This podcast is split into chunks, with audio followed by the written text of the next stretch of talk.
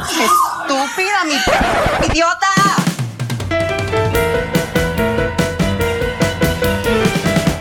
Hola, les damos la bienvenida a Estúpida Mi Podcast, un podcast del Club de Lectura Iconografías. Esta es la segunda parte de un episodio donde empezamos hablando de las experiencias trans y tocamos el tema de Cristina la Veneno, una serie que les recomendamos mucho. En esta siguiente parte vamos a tener dos invitados muy especiales y esperamos que se queden con nosotros.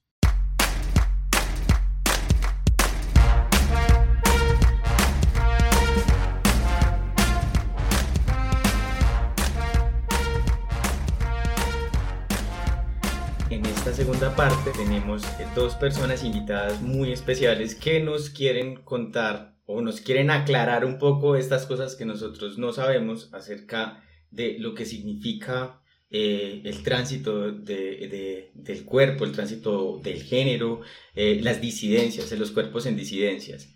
Entonces, eh, como ya es costumbre, eh, nosotros no nos vamos a tomar la voz para presentar a las personas, sino que esas personas se van a presentar a sí mismas. No sé, ¿quién quiere empezar? Bueno, un saludo para todas las personas que nos están escuchando. Yo soy Ana Lula Feral. Digamos que formalmente o académicamente soy docente de la Universidad de Antioquia. Una de mis líneas de investigación fuerte es el transfeminismo y las teorías travestis. Pues digamos que es como a donde me he ido en este último tiempo a investigar qué, qué hay allí. Y además de ser docente de la U, estoy actualmente apoyando los asuntos de coordinación del Centro de Género justo en una línea de disidencias corporales, de género y sexuales. Y bueno, formo parte del grupo de investigación e intervención social de trabajo social y eh, además apoyo, digamos, como colectivos de la ciudad como la Red Popular Trans y, y algunos procesos que, que le están trabajando al tema trans nada, tengo 29 años, soy de Bogotá, pero vivo en Medellín como hace 15. Medellín me ha acogido hace ya mucho tiempo. Y ya eso, un gusto estar acá. Muchas gracias por la invitación. Muchas gracias, Ana Lu. Hola a todos, mi nombre es Emanuel Velázquez, estudiante de psicología del primer semestre, vivo en la ciudad de Medellín. Pues la verdad por el momento no tengo pues como mucho para, para agregarles en cuanto a mi presentación, pero pues nada, lo voy a dejar aquí solamente. No te en suspenso para más adelante. bueno, y entonces la idea como de esta segunda parte del podcast es que podamos como tener unas preguntas para hacerles justamente a Ana Lu y a Emanol. Sebas tiene la primera pregunta y Sebas la va a lanzar. Creo que, que, es algo que mucha gente, bueno, yo soy el más viejo aquí, creo, hemos escuchado muchos términos a través de, de, de mucho tiempo y es eh, qué es ser trans, cuál es la diferencia entre ser transexual, transgénero, travesti, todo eso, que, porque creo que mucha gente se confunde en eso y es y es un, es un, creo que es un buen punto de partida para que la gente, de, a partir de ahí ya podamos desarrollar como más conversación. Bueno, pues la verdad, en cuanto al tema trans, hablando desde mi tránsito, fue algo que me cuestioné mucho, o sea, también me lo pregunté, incluso viviéndolo, porque no, no, no, encontraba ningún par. Y aparte de eso, lo único que conocía era que era una única forma de ser trans, o sea, que existía la forma de ser trans, pero de forma binaria. Entonces yo decía, pero, pero ¿por qué? O sea, por un momento lo acepté y hice mi tránsito masculino adoptando todas las cosas que, que, fue la construcción social de lo masculino. Entonces el hombre no se puede pintar las uñas, el hombre tiene que ser machista o, o tiene que adaptar unos ciertos comportamientos o caminados para poder verse como con ese rol. Entonces yo dije, listo, pues por el momento eso es lo que más parece como encajar a como yo me siento. Con el paso del tiempo yo empecé como a, a decir, no, pero es que soy un hombre trans, binario, o sea, me identifico como un hombre trans, pero también siento que, o sea, qué necesidad hay que nos llamemos transgénero, transexual, travestis y un poco de cosas, porque no simplemente decirnos trans? O sea, hay tantas formas de ser, entonces ¿por qué también caer en, en, lo mismo del binarismo o en la construcción social cuando empezamos a decirnos como, bueno, pues si sos o nombre porque te pintas las uñas y pues como ven ahora las tengo pintadas de rojo y eso fue un boom andar en el metro y más con este paro de todo. O sea yo me sentía como si meto las manos en los bolsillos pues miro gallina. No voy a seguir caminando así y pues me van a mirar que me miren y fue muy incómodo porque incluso mujeres se reían de mí y yo soy muy alzadito entonces yo como que mejor me calmé y yo le dije pues, pues que se rían que más se va a hacer a mí me gusta entonces son como esas cosas tan pequeñas que incluso cuando estas dos mujeres yo las vi y las reparé muy bien no tenían las uñas pintadas. Entonces yo dije, ¿por qué entonces ustedes siendo mujeres? No les dije nada porque eso hubiera sido un problema, porque no se las pintan, si hay tanto lío con que yo me las pinte. Entonces yo digo, ¿por qué hay tantas formas Incluso me genera mucha confusión eh, lo que es transexual y transgénero porque según lo que yo tengo entendido y como yo lo vivo, el transgénero, estamos hablando simplemente del género, de esa construcción social, y lo transexual hablamos como más de la genitalidad. Entonces, listo, o sea, o tenés una vagina o tenés un genital masculino, un pene. Entonces yo decía, pero ¿por qué? Pues incluso he encontrado varias lecturas donde dicen que transexual también es tomar hormonas, pero digo, ¿por qué? ¿Y por qué transgénero es eso? Entonces hay como una confusión terrible de todo lo que es, que yo creo que ahorita pues de pronto Ana nos puede dar una más claridad en este tema, porque para mí eso es muy complicado y me genera esa, duda, porque otros me preguntan, y yo lo único que les puedo compartir es desde mi conocimiento, y yo mira, para mí transgénero es esto, no hay una única forma válida, no tenés que cambiarte tu nombre ni tu componente de sexo, no tenés que tomarte las hormonas, no tenés que hacer un montón de cosas que yo hago, simplemente vos vivís tu género como, como te sientas a gusto. Hay tantas formas de ser, pero que la gente no se permite ser porque al fin y al cabo es importante caer en cuenta como en esas construcciones sociales. Entonces aquí también entra lo que es el no binarismo y eso es aún más complicado porque incluso tengo a alguien muy cercano que es un hombre transgénero, digámoslo no, no es un hombre transgénero, es que aquí va la complicación del tema. Entonces, bueno, él es una persona trans que se identifica con el pronombre de él, de ella, pero no de ella. Entonces, listo. Yo no lo, no lo asimilé de una, pero yo dije, listo, lo comprendo y pues voy en ese camino. Contame más. Entonces me dice, listo, es que yo, aunque yo transite, no significa que sea, eh, que aunque tenga barba, tenga que ser un hombre. Puede que también se haga con falda, que sean cosas femeninas. Entonces yo dije, listo, genial. O sea, me pareció muy bacano porque, pues, aparte de que es una persona que no tiene, digamos, un conocimiento en cuanto a términos, pero tiene un conocimiento de sí mismo y cómo vive su cuerpo y su género, entonces me aportó mucho conocimiento a mí. Y yo dije, listo, no, pues súper bacano, porque yo nada más conocía mi forma. Mi forma que era esa un poco rebelde porque me pintaba las uñas y mamá ponía el grito en el cielo, porque si puse un grito en el cielo cuando le dije soy un man trans, ahora un man trans que se pinta las uñas me dijo, pero ¿cómo vas a ir así a buscar empleo donde no te lo den? Y yo donde no me lo den, pues me voy. Y fui y no me lo dieron. O sea, no me lo han dado todavía. No me lo han dado todavía, pero, pero me miraron las uñas, desde el celador hasta la personera. Entonces yo le dije, no, si yo voy a hablar de un tema de diversidad y en, mi municipio que no hay pues como bastante tema como en las personas trans, lo de cambio de nombre, o sea, no hay como un apoyo, no hay una mesa diversa, no hay muchas cosas.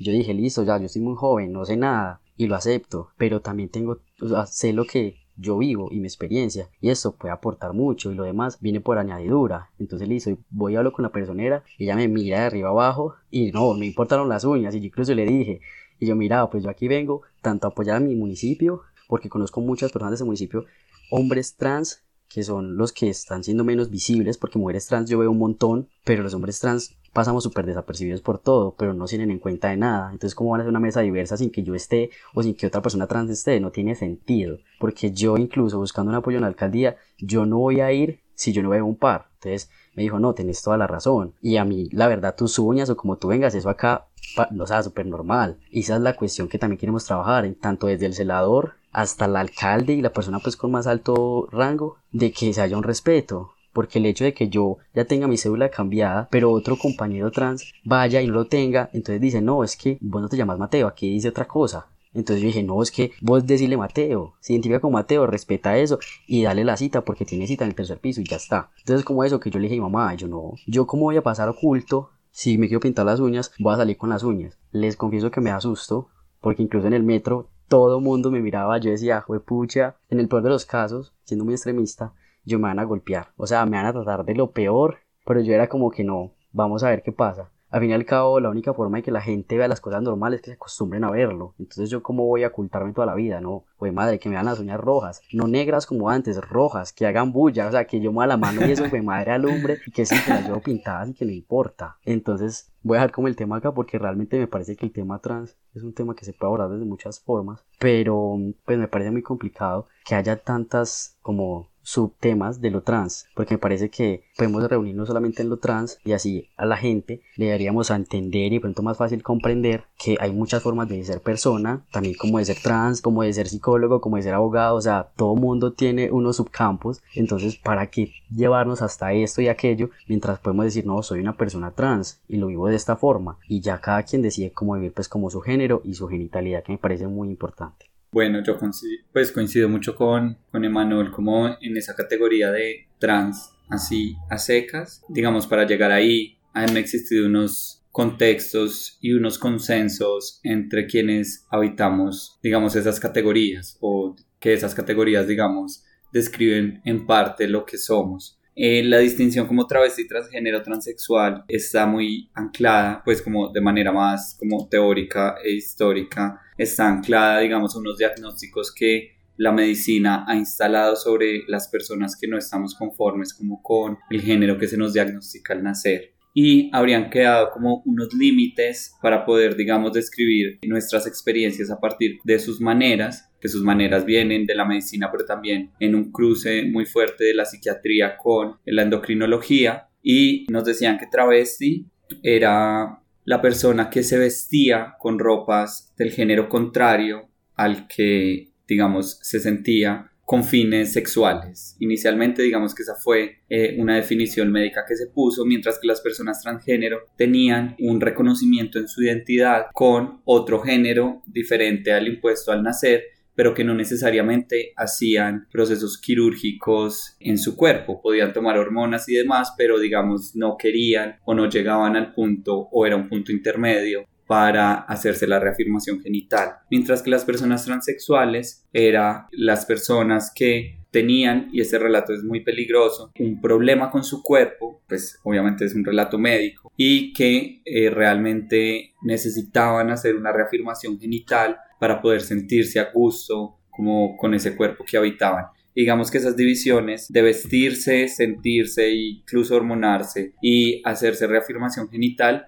son eh, una construcción un discurso médico que intentaba categorizar nuestras experiencias, pero que digamos un poco en respuesta a ello, varias personas, y digamos que dependiendo del lugar del mundo en el que se esté hablando, hemos dicho no queremos esas divisiones, no nos sentimos bien ahí porque, eh, digamos, muchas compañeras son nombradas como travestis y quizás quieren una reafirmación genital, pero sus contextos económicos no les permiten unos procesos en su cuerpo que realmente se genera violencia al denominarlas desde allí. Entonces, digamos que hay como un consenso un poco en el movimiento trans internacional que no existe como tal así fuerte, pero sí en las discusiones como quedamos de nombrarnos como personas trans ni transgénero, ni transexual, ni travestis, personas trans. Y allí tenemos un contexto que puede ser como la definición y es somos personas que no estamos conformes con el género que se nos asignó al nacer. De ahí para arriba, si te cambias el cabello, si te vistes de tal forma, si tienes o no procesos hormonales, si tienes o no intervenciones quirúrgicas, digamos, es un asunto y es un viaje personal de cada cual. La forma de, de poder juntarnos un poco ante esa división que se había creado en la medicina es como denominar lo trans, la experiencia trans, como esa inconformidad a ese género impuesto. Y ya, ya para como terminar un poco, distintos movimientos políticos como de partes del mundo han reivindicado una u otra categoría. En Estados Unidos se reivindica mucho más la categoría transgénero, porque allá solo se usaba la categoría transexual y había un relato de que éramos personas que nos sentíamos mal con el cuerpo, eso no es lo problemático, sino que lo problemático es que la medicina nos ponía a disposición un montón de intervenciones para que digamos sanáramos un trastorno mental que teníamos. Entonces Estados Unidos empieza a reivindicar lo transgénero como un punto eh, importante para decir que existimos personas trans que no queremos reafirmación genital, que podemos no estar en proceso de hormonas y que eso no nos hace más o menos trans. Digamos que había como una escala, ¿no? ¿Qué tan trans eres? ¿Cuántos años llevas en hormonas? Eh, ¿Ya tienes senos o no? Y eso generaba un montón de violencias también al interior. Y en América Latina, sobre todo en Argentina, se ha apropiado mucho más la palabra travesti, porque yo creo que opera mucho también como en este contexto colombiano, como un insulto. Cuando se quiere menospreciar la experiencia trans, se le dice, ahí va una travesti, o como ese es una travesti, por ejemplo, para referirse a mujeres trans y juegan un poco con ese insulto para cogerlo y llenarlo de significado propio, decir sí, somos travestis y somos personas que estamos incómodas con ese diagnóstico inicial que nos dieron. Yo dejaría como ahí un poco la discusión que es como más o menos dónde va por estas latitudes. Sí, aparte, aparte me parece muy teso eso, eso que mencionan. Pues yo no voy y conozco a alguien, le digo mucho gusto, ¿cómo estás? ¿Tienes pene o tienes vagina? O sea, eh, eso no, pues creería que no es algo que le importe a la gente. Entonces, pues es chévere aclarar este tema de que todas estas etiquetas como que vienen de una connotación médica que genera violencias hacia la comunidad trans. De acuerdo. Sí, y pues creo que eh, nos han dado también muchos puntos de conversación interesantes aquí en, en, en, sus dos respuestas y hay un hilo conductor ahí en las dos y es el tema de género y creo que es un, un concepto que queremos desmenuzar, comprender y deconstruir también. Me parece también muy interesante lo que nos cuentan a Luke sobre como todo el recorrido histórico de estos conceptos y también la idea de que mucho de esto viene pues como de estas preconcepciones vienen desde lo médico y desde lo clínico que creo que nos ha atravesado a todas nuestras experiencias, digamos, disidentes, no solo lo trans, sino también lo marica, lo lésbico, etc.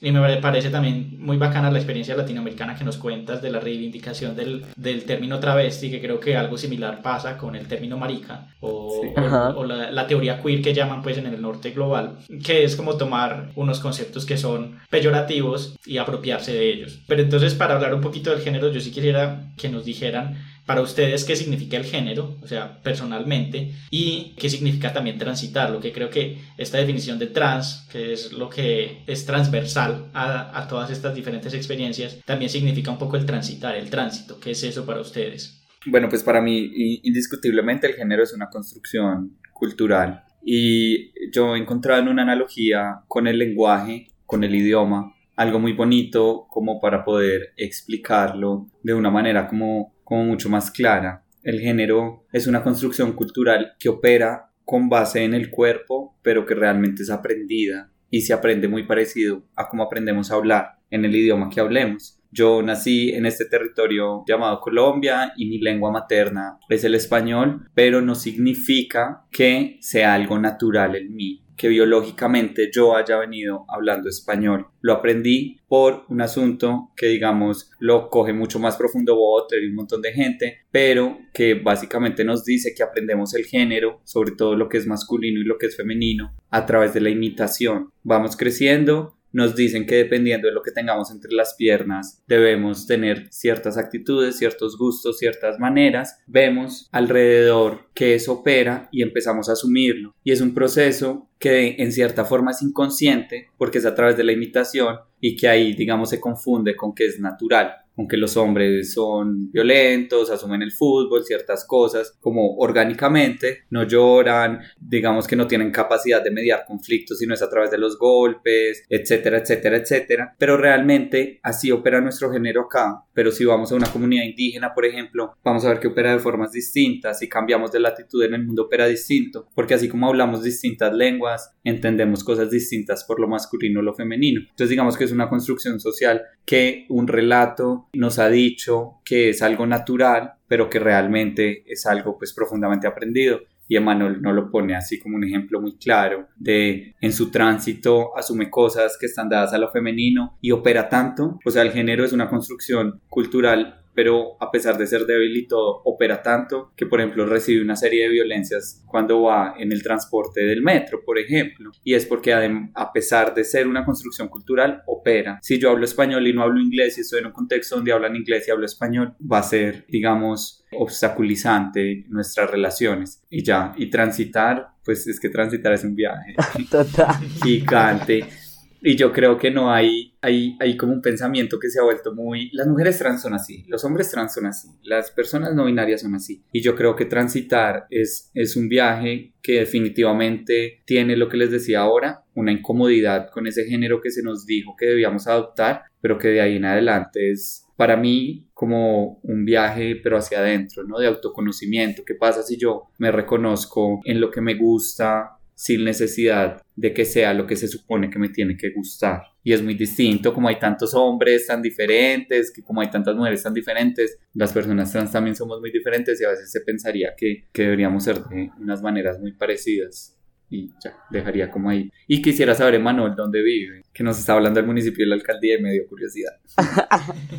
bueno, antes de esa pregunta, como a ver, es que me lo pensaba mucho y yo, el género para mí porque sentí que eso era algo como muy de todos y pues Ana Lu me lo reafirmó, o sea, ella dijo lo que yo pensé, entonces yo, yo por acá detrás de cámara dije, fue madre, sí, o sea, es que eso iba a decir yo, pero lo dijo, dijo de una mejor forma. Y a lo que ella mencionaba ahorita en cuanto a la incomodidad de los cuerpos, a mí me costó hace muy poco, pues hay diversas formas como hombre transgénero de suplir las necesidades de un pene en el día a día o sexualmente, ¿cierto? Entonces yo utilizo una de estas formas en mi día a día, entonces yo digo, ok, pero a veces pues me canso de tenerlo y yo pues me lo quito y pues hago lo que quiera con eso y suena súper loco porque pues es un privilegio. Alguno de ustedes quisiera hasta quitárselo y estar más cómodo algún día. Entonces yo digo, bueno, yo tengo la posibilidad, entonces lo voy a hacer porque pues yo puedo. Y encontré una imagen que yo creo que fue como anillo al dedo, porque decía algo de sobre la masculinidad trans. Y decía pues como utilizamos ciertas herramientas para suplir como esto que es un genital masculino, pero entonces yo aquí tenía el pensamiento de que entonces un hombre transgénero era la ausencia de un pene. Ese era mi, mi pensar. Hasta que yo leí ese coso y dije, pues pucha, no, no, yo no soy la ausencia de nada. Aunque yo me sienta inconforme, en algún momento me sentí inconforme y pues a alguno le puede pasar y sentirse inconforme. O sea, no digo que lo que Ana diga es, es, falso, no, pero en mi caso, yo como que hice esa deconstrucción y volví en la pared y dije, yo soy un hombre con vulva. O sea, yo no soy la ausencia de nada, yo soy con vulva. Y al que no le guste, pues, como está diciendo Ana o sea, fue madre de malas. Entonces yo dije, soy un hombre con vulva. Y me, y me, lo, y me lo dije muchas veces al espejo, desnudo, y yo decía, pues madre, es que sí, eso soy, o sea, ¿para qué me voy a poner eso? O sea, eso a veces me, me estorba, me machuco, o sea, eso pasa un montón de cosas, y yo digo, no, o sea, muy teso, muy rico tenerlo, sí. Entonces eso me llevó, o sea, yo llegué a todas estas cosas desde la forma en que yo dije, nunca voy a poder eyacular, nunca voy a poder saber qué es estar dentro de alguien. Entonces yo empecé a aprenderme todo eso, pero yo dije, pero es que un hombre cisgénero nunca va a saber qué es lo que yo siento en mi cuerpo, o sea, qué es ser un hombre transgénero, o sea, yo tengo muchos privilegios como los tienen ellos, y entonces es como que, ¿por qué nada más está viendo yo lo, negativo? Y como dice Ana Luz, yo no, en mi cuerpo no estoy de acuerdo con hacerme una resignación de sexo, primero por lo estético, más allá de cómo quede el genital, es porque deben de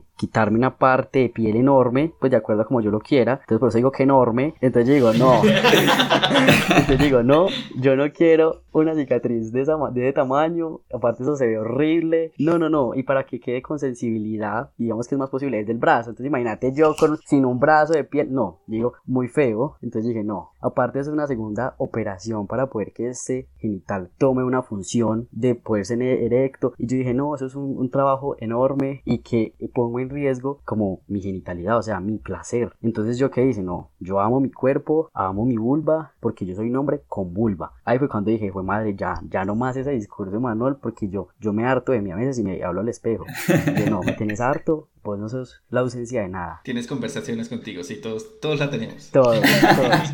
Entonces dije, no, yo no soy la ausencia de nada, yo soy un hombre con vulva, ya, o sea, entonces ya cada vez que veo esta herramienta, yo digo, sos espectacular, te compré porque me pareciste como que eres lo que yo soñé y tuve la posibilidad de comprarlo. Y dije, pues qué hombre no quisiera a veces comprar y decir, yo quiero uno más, más morenito, más blanquito, un poco de cosas. Que dure más, que sea más eficiente. sí, entonces yo dije, no, yo tengo muchas posibilidades y dije, no, las voy a usar. Y aparte de eso, también no dejar de lado mi vulva, porque es que lo que estaba haciendo era dejar de lado mi genitalidad y de explorar eso, por suplir necesidades que también socialmente aquí va lo del género, es un hombre que tiene que tener un pene y tiene que hacer este tipo de funciones sexuales. Entonces con mi pareja yo, él no me dice nada, pero yo me pienso muchas cosas. Entonces dije, fue madre, entonces si estoy en una pareja gay, necesita, o sea, asumí por el otro que necesitaba cosas que según mi constructo social yo era el que las necesitaba para sentirme más macho y que tiene el dominio y que fue madre tengo el poder en la cama y lo que sea, porque es que eso soy yo, yo soy el que manda. Y no, yo dije, fue pucha, no, voy a empezar a descubrirme otras formas y quiero algo diferente y empecé pues como a amarme y a explorarme y ahora yo no cambio eso por nada del mundo. Entonces realmente transitar, aquí entra lo del tránsito, cuando yo me descubro y me permito, porque me costó mucho permitirme, como explorarme y decir, soy esto, porque la gente me decía, parce, entonces vos cómo haces esto? No, o sea, cuando todo mundo hace un boom, en mi relación, más que todo lo sexual, es que yo digo como que, ¿por qué solamente las personas trans los ven desde ahí, desde un, genital y cómo tienen relaciones eróticas? Yo le dije, gordo, vos cómo tenés relaciones eróticas, contame.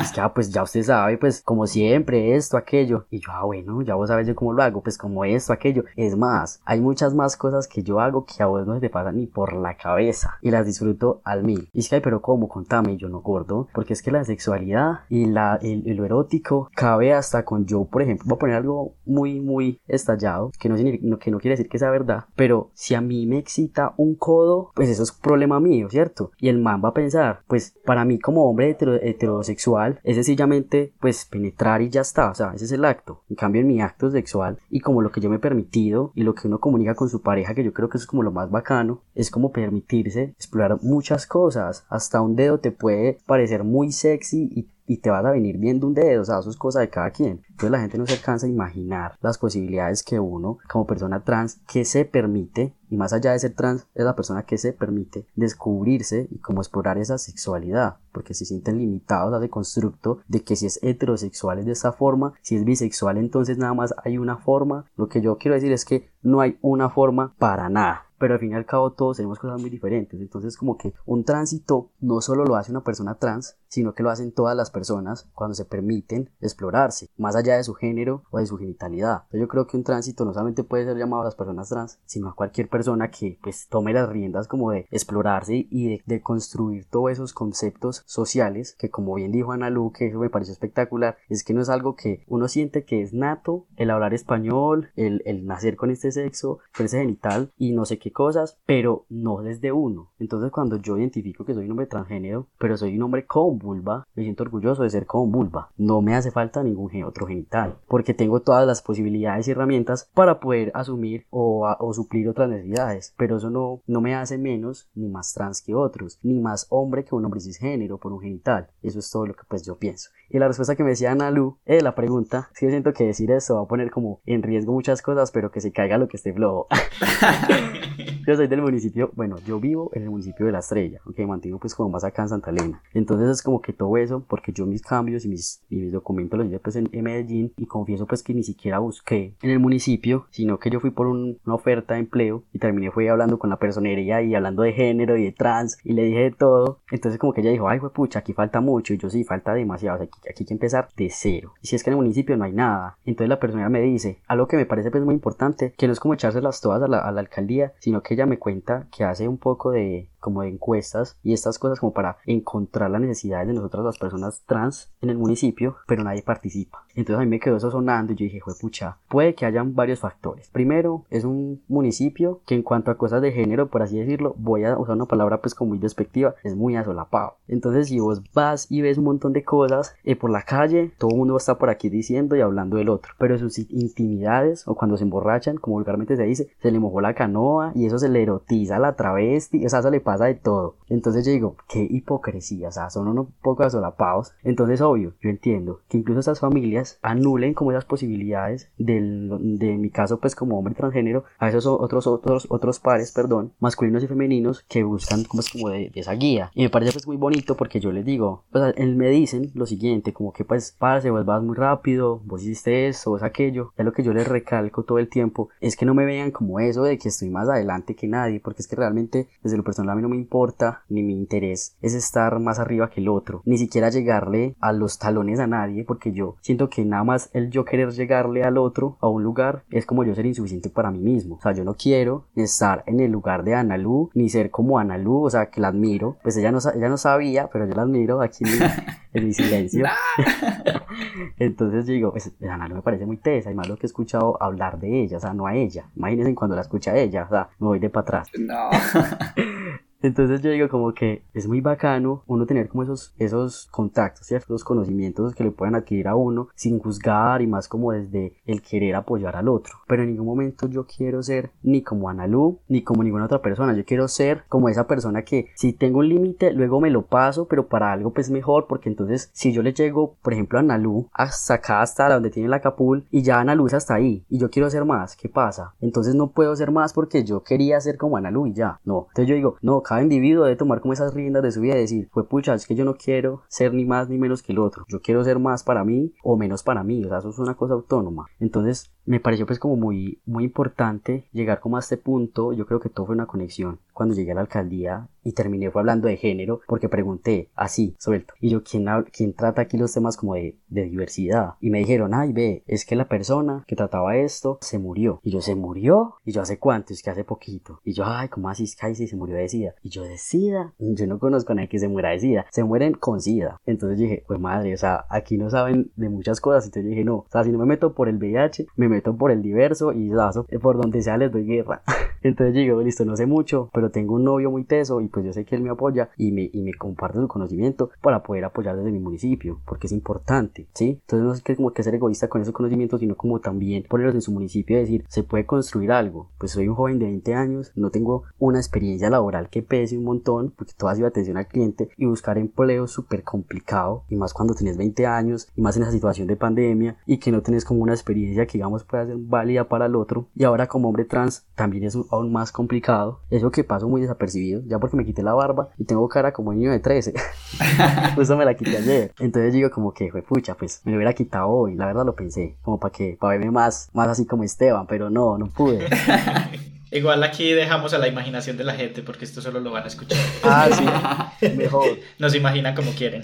Ah, bueno. Entonces sí, voy como a eso de que yo digo, hay muchos temas que trabajar en la alcaldía y que yo pues deseo como de corazón en algún momento contar como con el apoyo, porque como le digo pues Ana a ustedes, no me las sé todas y creo que no me las quiero saber todas nunca porque qué pereza las todas, creo que siempre hay más. Entonces digo, en algún momento podré utilizar y apoyarme como de esas personas en temas que yo conozco muy muy poco, pero entonces en algún momento podría Analu como colaborar o apoyar desde sus formas que le sean posibles, como esas cosas del municipio, porque si yo no soy teso en algo, yo obviamente voy a buscar quién, y si yo tengo como y siento esa confianza y como esa energía, porque soy muy de energías, yo no conecto con nadie así como que por arte de magia, aunque sí es como por arte de magia, entonces me pasa con Analu me pasa con ustedes, porque si no, yo no hubiera estuviera grabando este podcast, porque si no me vibra, yo allá no voy. Entonces digo, listo, o sea, en la alcaldía hay mucho para hacer, mucho, mucho para hacer, entonces desde desde mis formas y desde los contactos pues que pueda tener pues es como apoyarme pues como para avanzar y como apoyar esta población como de, pues, de personas transgénero y toda la comunidad LGBTI y personas que vivan y convivan con VIH porque siento que es un tema tanto diverso como el VIH que le compete a todos. No tiene que ser necesariamente alguien que viva esa situación en carne propia, no. O sea, a todos les toca. Yo no sabía el tema de VIH absolutamente nada. Yo sé que me estoy desviando demasiado del tema, pero es que hay personas trans que también viven con este diagnóstico y son cosas importantes para tocar, porque nada más ven a las personas desde genital y aparte cuando ya se enteran que tienen un diagnóstico seropositivo, las discriminan. Y algo que me ha tocado muy muy cercano, que incluso me dolió y me dio mucha rabia, fue el tema de que como un par mío me dice a mí que me tengo que cuidar porque mi pareja está enferma yo puse el grito en el cielo y mejor dicho, o sea, yo le dije, qué pena. ¿Vos te curás de ser trans? Y me dijo, no, yo nací trans. Y yo espectacular. Mi pareja no nació con VIH, pero es posible nacer con VIH. Y cómo es que desde nosotros, que somos vistos como una, una población vulnerable, también las personas que viven con VIH se ven como una población vulnerable, cómo desde nosotros, siendo pues, poblaciones vulnerables, nos juzgamos y nos, nos discriminamos. Incluso dentro de la misma población trans hay gente que se quiere ver superior al otro. Y a mí eso me choca. A mí me parece muy bonito cuando lo trans, me parece muy bello lo trans binario también, porque sé que tiene un montón de, de asuntos, pero creo que ahora existimos unas preguntas o habitamos unas preguntas que también ponen en jaque las mismas definiciones como clásicas si se quiere de lo trans y, y hablar de que hay chicos trans gays si se quiere nombrar desde algún lugar o chicas trans lésbicas. También empieza a poner una discusión o un umbral de la discusión que es como pero como así, porque por lo general la gente piensa que una se vuelve trans porque le gustan los manes, o un chico, porque y es como, ay, pero no tiene sentido, ¿sabes? Como... Sí, a mí me han preguntado eso un montón de veces, pero ¿cómo así? Pero si es una chica trans, no se volvió chica para estar con hombre. Yo... Ajá. Y a mí me pasa mucho, a mí me gustan mucho los chicos, pero la mayoría de mis relaciones serias han sido con chicas y es como una pregunta que me parece muy bella y que Manuel pone ahí y es como hackear también, o sea, mostrar cómo realmente tampoco estamos caminando hacia donde se supone que deberíamos ir, sino hacia donde queremos ir y como que yo valoro mucho porque incluso las mismas personas trans de las que una se rodean empiezan a cuestionar eso. Y es como habitar una relación que se supone que es distinta a lo que deberías habitar por ser trans, pone un montón de violencias también alrededor, porque la gente te empieza a señalar y bueno, empiezan a haber unos asuntos ahí como los que nos ponía Emanuel sobre la genitalidad y demás, y yo digo, no, o sea, como si somos trans es porque también estamos cansadas de lo que nos impusieron, y si caminamos hacia otro lado, no es caminar hacia otra imposición, o sea, quizás basta, quiero como habitarme desde donde me gusta, entonces solo quería como poner eso porque me parece muy, muy valiente, muy bello, porque sé que es muy difícil y porque sé que el mundo gay también es muy violento. Tiene unas formas y tiene unas maneras profundamente violentas y es como, uff, a veces se vuelve muy denso estar ahí, con el cuerpo sobre todo, y no, solo, no el pene exclusivamente, sino el, cuerpo que es tonificado, el, el, man que sí es masculino, sin visaje, pues tiene unas formas y un elogio a la masculinidad que creo que en un punto empiezan a hacernos incluso sentir mal con nuestros cuerpos sin necesidad de ser trans sino como los mismos chicos gays, yo veo a mis amigos gays y están en unos dilemas súper, súper dramáticos porque quizás no tienen el abdomen marcado y yo decía, pero por favor, o sea, ¿en qué momento del erotismo y de la sexualidad estamos cuando todo está girando en torno a las mismas formas heterosexuales de belleza. Entonces, como, quería ponerlo ahí porque me parece un punto súper bonito y es transitar el género, pero la sexualidad también y fugarse hacia donde una quiera. Ana Lu dijo algo que me pareció muy importante tocar y que creo que toqué pues muy por encima. Porque es que sí, en las, por ejemplo en mi cercanía, hablando desde los vecinos, lo que pasa es que dicen, listo, incluso una vecina muy allegada me dijo, te puedo hacer una pregunta que no sé cómo hacer, pero... Ya cuando empiezan así, ya, ya, ya. dice, ah, ya que va a preguntar, siga a ver. Yo dije, pero ¿qué irá a decir? Yo le dije, no, no, voy a qué, pregunte cómo le salga. Y ya se me explica su intención, pues como para ver yo qué hago. Y dijo, ah, listo, mira, la pregunta es la siguiente. Primero empezó porque estamos viendo un programa donde creo que se llama Esteban y no me recuerdo los nombres, Dana Sultana, bueno, esta pareja trans que, que estaba pues en embarazo. Entonces ella, de acuerdo a eso, se dirigió a mí y me dijo la pregunta, ¿cómo es que un hombre, o sea, me dijo así, una mujer se vuelve hombre y un hombre se vuelve mujer y están juntos. Pues, ¿por qué no se quedaron como estaban? Y pues ya, o sea, no, creo que sería. o sea, ya. Era simple.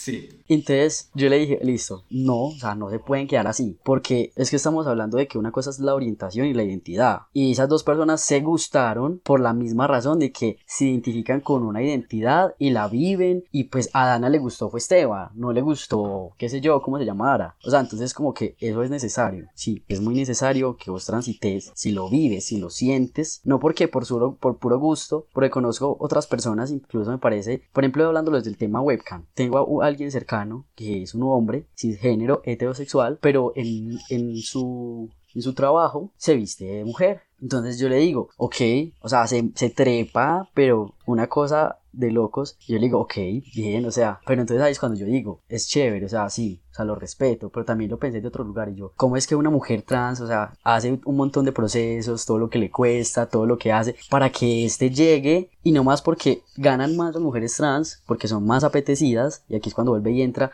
el asolapado del, del municipio que por la calle te chifla, pero por interno te dice, ay, como estás de rico, veníamos para aquello. Entonces yo digo como que listo, o sea, el tema trans, hay personas que lo viven, nacen, yo siento que siempre fui un hombre trans con vulva, y lo voy a decir siempre para que no lo olviden que es un hombre con vulva, no la ausencia de nada. Entonces, me parece muy teso, o sea, vos ganas dinero así, válido, ganan más, sí, yo sé, pueden ganar más, porque pues incluso a mí, y aquí toca algo que, que Ana Lu dijo, es por ejemplo, yo no me identifico como un hombre gay, yo me identifico como pansexual, incluso cuando yo empecé mi relación con Esteban, eso fue un boom, un boom total, porque les voy a contar así pequeñitos, o sea, yo sé que hablo mucho, soy como un loro mojado, ya ustedes recortan, pero... No, acá no censuramos, acá no censuramos.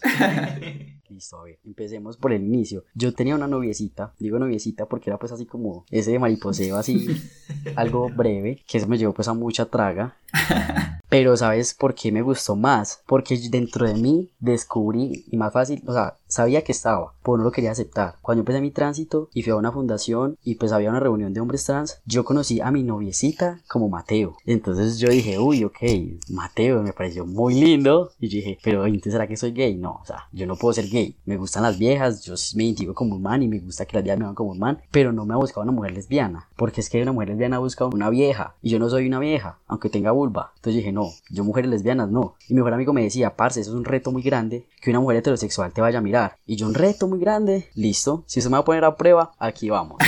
Pere tantico, dijo y le caí a todas las que pude y todas cayeron. Y yo le dije, nomás lo hice para probarte y decirte que mira, que ser trans no significa que yo busque una seguridad en una mujer lesbiana para que más fácil me acepte. Primero no uso que me acepte, uso que me quiera y que yo quiera a esa persona. Para aceptarme ya me acepte yo. Total. Y el que no le acepte y no me respete, coja la curva. Entonces él se quedó como todo muy quieto, pero se tan alzadito. Yo, parce, es que me tocaste, o sea, me tocaste, yo me voy a defender con las herramientas que tenga. Y ya te demostré que mujeres heterosexuales que incluso se está- las dejé confundidas porque cuando les dije soy trans, dijeron, ay marica, no me gustan las mujeres. Yo le dije, no, gorda, tranquila, ve. Yo no soy una vieja, soy un man con vulva. No tengo cómo suplirte tus necesidades de embarazarte, ni de penetrarte hasta, hasta los ojos como tú quieres que se, ha- que se haga, no. Pero hay otras formas. Me dijo, ah, ok. Y tuve relaciones y de todo, pero nunca me vieron como ese cuerpo femenino, ni como esa entidad femenina. Ahora cuando tuve esa noviecita, luego cuando se declaró a mí, me dijo, me llamo Natalia. Y yo, pero yo te tengo guardado como Mateo. Y es que lo que pasa es que pues como que decidí no hacer el tránsito porque hubo un momento de mi vida en que vi muchas cosas femeninas y sentí desde mis entrañas que lo extrañaba, que eso era yo, o sea, que yo no dejaba de ser Natalia, o sea, que, que Mateo no existe. Yo le dije, ah, ok, es válido. Pero mi la apariencia de ella era pelo cortico así y yo era matado. Cuando un momento de nuestra relación corta me dijo que volvía a ser Mateo, yo, yo, yo sentí dentro de mí como que otra, otra luz y yo dije, uy, qué rico un man. Y yo dije, listo, no, Mateo, como quieras que te diga, yo te digo Mateo, lo que sea. Cuando después me dijo, no, otra vez Natalia, yo quedé como que listo, pues vos vas y vienes, pero es tu tránsito, vos verás cómo lo coges. Terminé con ella, bueno, terminaron conmigo, Es distinto. es muy distinto, sí. Más que todo porque aquí voy a poner algo, pues aunque es muy personal, pero son cosas que vive el tránsito masculino, que vivo yo, y pues que sí o sí compete al tema, de cierta forma. Cuando un momento me dijo como que listo, no, mira, que es que yo siento que me gusta una chica, o lo siento que también me interesa un man, pero un man cisgénero, quiero una experiencia sexual diferente. Entonces desde ahí mi pensamiento empezó como a pensarse cómo yo debía ser hombre, porque incluso me lo cuestioné muchas veces, cómo ser un hombre, y más ser un hombre como yo, cómo es ser un hombre trans. Y eso lo dialogué mil veces con mi psicóloga hasta que por fin llegué al punto en que encontré este, esta imagen y dije un hombre con vulva. Y ahora lo adopto y lo defiendo a capa y espada. Es muy, es muy incoherente y me gusta ser incoherente porque creo que ahí es donde se nota como ese proceso donde puedo transitarme a mí mismo desde lo que pensé a lo que pienso ahora, quién soy yo ahora, a lo que me gusta ahora. Porque mira lo que me posibilita, volverme a preguntar y volver a pensar y responder cosas diferentes. Entonces cuando, bueno, esa relación se acaba, me quedo un tiempo solo. Yo conozco a Esteban hace ya, va para dos, dos años y algo, pero lo conocí por el mismo, o sea, aquí voy a contar algo súper personal que me parece muy bonito, como yo empecé mi tránsito, como yo me descubrí, yo estaba estudiando en el SENA una tecnología y era la, la semana de la salud y ya estaban haciendo pruebas de VIH gratis. Yo nada más iba a ir a hacérmela para que me dieran condones, para sentirme pues como más macho, sí, aunque no los iba a usar, aunque los iba a regalar después no regalara. Entonces no me la pude hacer porque pues ya tuve que entrar a clase y no sé qué, pero vi a Esteban de lejos. Pero pues no, por mi mente no pasó. Lo vi y lo recuerdo. Hablé con una docente que se volvió pues como amiga mía y era psicóloga su profesión también y le comenté, "Ve, yo me siento que esa carrera me gusta pero no me apasiona, o sea, yo no quiero ser un mecatrónico automotriz. Me gusta saber de carros, me gusta esto, me encanta la velocidad y súper bacano ensuciarme y cambiar llantas, pero pues porque es mi carro, pero yo no le voy a cambiar las llantas a nadie, no me, no me siento capaz, no se trabajo, no es para mí. Entonces me dijo, no, ok, pues, ¿qué más se va a hacer? Aún así la terminé, o sea, terminé la parte teórica porque no conseguí prácticas, en esas pasé pues a psicología, yo dije, psicología sí es lo mío, si no reparé carros, ahora vamos a ayudar a reparar mentes, pues lo hago así como por la, la similitud, pero uno no re- O sea, en teoría ya puedes arreglarme el carro. Algo así. En teoría. me arriesgo. o se arriesga usted más fácil. Entonces conocí a Esteban de esa forma. Cuando hablé con ella le comuniqué, yo mira, yo me siento que no me siento. Yo no sé quién soy. Y yo sé que lloro, lloro y me veo al espejo y yo no veo lo que yo soy. O sea, yo veo a un cuerpo, pero yo no me veo. Y me dijo, ok, yo creo que hay alguien que te pueda ayudar con eso. Y me remitió a Esteban. Yo conozco a alguien que conoce de fundaciones y no sé qué. Y en un día pasó de todo. O sea, ese fue el día más feliz de mi vida. Porque me habló Esteban y me dijo, listo, ¿cómo quieres que te llame? Y yo dije, Emanol. Y entonces el nombre fue muy difícil adaptarlo para mí. Porque yo dije, es muy extraño, a nadie le gusta. Algunos sí, pero a mí me encanta. O sea, yo me siento, o sea, yo me veo yo veo a Emanuel, yo no veo otro nombre. Entonces cuando conocí a Esteban, él me guía a unas fundaciones, de esa fundación llamé, tuve una cita, volvieron a nombrarme como Emanuel, lloré pero porque me sentía feliz, como que, pues madre, ya no cargo esta cruz solo, ya sé al menos quién soy, ya sé que hay trans masculinos, o sea, no, no sabía que existía un tránsito masculino, o sea, yo mujeres trans por todos lados, pero un hombre trans, yo dije, eso no es posible. Y desde ahí, desde que me identifiqué, desde que yo supe que era ser una persona trans, o sea, que, que era una persona trans, empecé a ver otros hombres trans. Pues saben que Google uno dice que quiere un carro y eso aparece sino publicaciones de carros. Y a mí en Instagram me aparecían sino hombres superados de mastectomía y trans por allá y por acá. Y yo dije, no, pues ya, es que esto es lo que soy. Empecé a ver esos cuerpos y yo dije, listo, esto es lo que se me viene. Yo quiero la mastectomía. Listo, voy por esto. Quiero el cambio de nombre y quiero el componente de sexo con la Muchos pelean la T, muchos pelean otras cosas, pero a mí me encanta la M, porque yo digo, sí, yo soy masculino, me siento súper identificado ahí. Entonces, cuando yo conozco a Esteban y nada más hablaba con él para esas situaciones pues legales o para preguntarle algo del CISBEN, temas de salud, cómo proceder y ya. Pero pasa que después de que tuve esa noviecita y me dejó, volví y le pregunté algo a Esteban sobre el CISBEN. Empezamos a hablar. Pasamos de un tema del CISBEN a, a dejarnos de hablar unos días y subí una foto mostrando las nalgas. Esta es una historia de amor súper peculiar.